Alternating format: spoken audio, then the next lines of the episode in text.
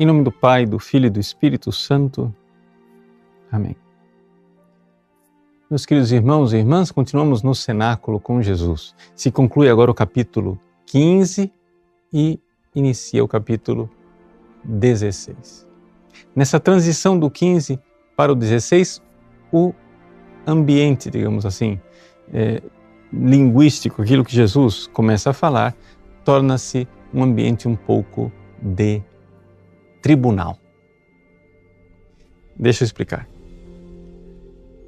Durante todo o Evangelho de São João, até antes da, da última ceia, havia ao redor de Jesus um ambiente de julgamento. Os judeus perguntando quem ele é, em nome de quem ele faz essas obras, etc, etc. E Jesus começa a mostrar as provas de quem ele é através dos milagres, mas também a invocar testemunhas. João Batista, Moisés, os profetas, o Pai, as próprias obras que eu fiz. Mas os judeus não querem realmente fazer justiça. Decidem condená-lo até mesmo depois que ele ressuscita Lázaro. Alguém precisa morrer, diz Caifás. Convém que um homem só morra para que a nação não pereça. Pois bem, esse julgamento iníquo que aconteceu antes da última ceia, agora Jesus tem diante dos olhos a história futura da igreja. E começa a nos mostrar que a história da igreja será modelada à sua história. Ou seja, a história da igreja é a história de Jesus. E qual é a história de Jesus? A história de Jesus é trazer a presença de Deus aos homens, encarnação, a graça, etc. A pregação do Evangelho para que as pessoas conheçam a verdade e assim por diante, mas também alguns aceitam e creem, outros rejeitam e condenam e perseguem.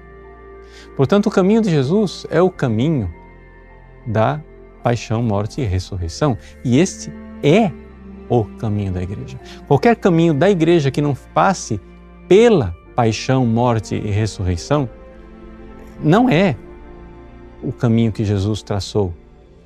São as nossas fantasias, nosso jeito humano de pensar as coisas. Como Jesus reagiu diante de São Pedro quando ele, ao anunciar que iria morrer em Jerusalém e ressuscitar o terceiro dia, Pedro disse: Senhor, que isso não vos aconteça. E Jesus então olhou para Pedro e disse: Afasta-te de mim, Satanás. Pedro não estava pensando como Deus, estava pensando com a mentalidade humana e carnal. Exatamente para exorcizar esta mentalidade humana e carnal, da sua Santa Igreja, Nosso Senhor, na última ceia, que se dirige aos seus apóstolos. E diz que nós teremos, durante todo este julgamento da história da Igreja, um advogado. Sim, advocatus, aquele que é chamado vocatus para estar ao nosso lado. Paraclitos, exatamente a mesma coisa né? aquele que é chamado né? Kaleu para estar do nosso lado, parar. É esta a realidade. Aquele que está do nosso lado é o nosso defensor, é o nosso consolador. Defensor e consolador são duas traduções possíveis do termo Paráclito, o Espírito Santo. Vamos ver então o que é que Jesus diz especificamente. Colocado esse grande contexto, fica mais fácil a gente entender agora e reler o Evangelho. Quando vier o defensor, ou seja, o advogado, o paráclito, o consolador, o Espírito Santo, que eu vos mandarei da parte do Pai, o Espírito da verdade, que procede do Pai, ele dará testemunho de mim. Então, essa é a primeira coisa. O testemunho, o advogado, ele dá testemunho, mas não diante eh, dos tribunais deste mundo, em primeiro lugar. Em primeiríssima instância, o Espírito Santo dá testemunho no processo de é, conversão, se você quiser chamar assim, dentro de nós. O advogado começa por aí. Aí começa o processo dentro de nós. E o Espírito Santo faz brilhar a verdade, de tal forma que nós sabemos o que é o certo, sabemos o caminho de Cristo, conhecemos o caminho da Sua Santa Igreja. E então ele diz: Eu vos disse estas coisas para que a vossa fé não seja abalada. E o processo continua agora fora de nós. Expulsar-vos-ão das sinagogas.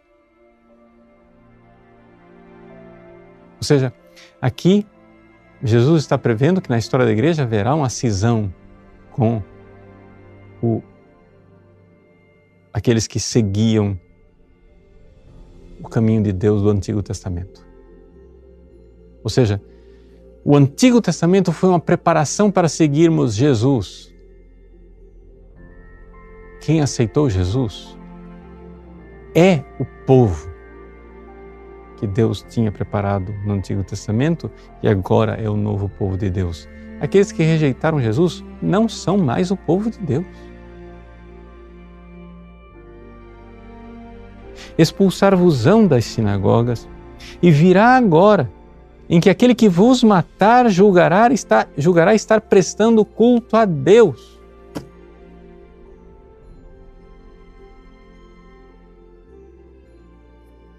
Vejam como isso fala de tantos momentos da história da igreja até hoje.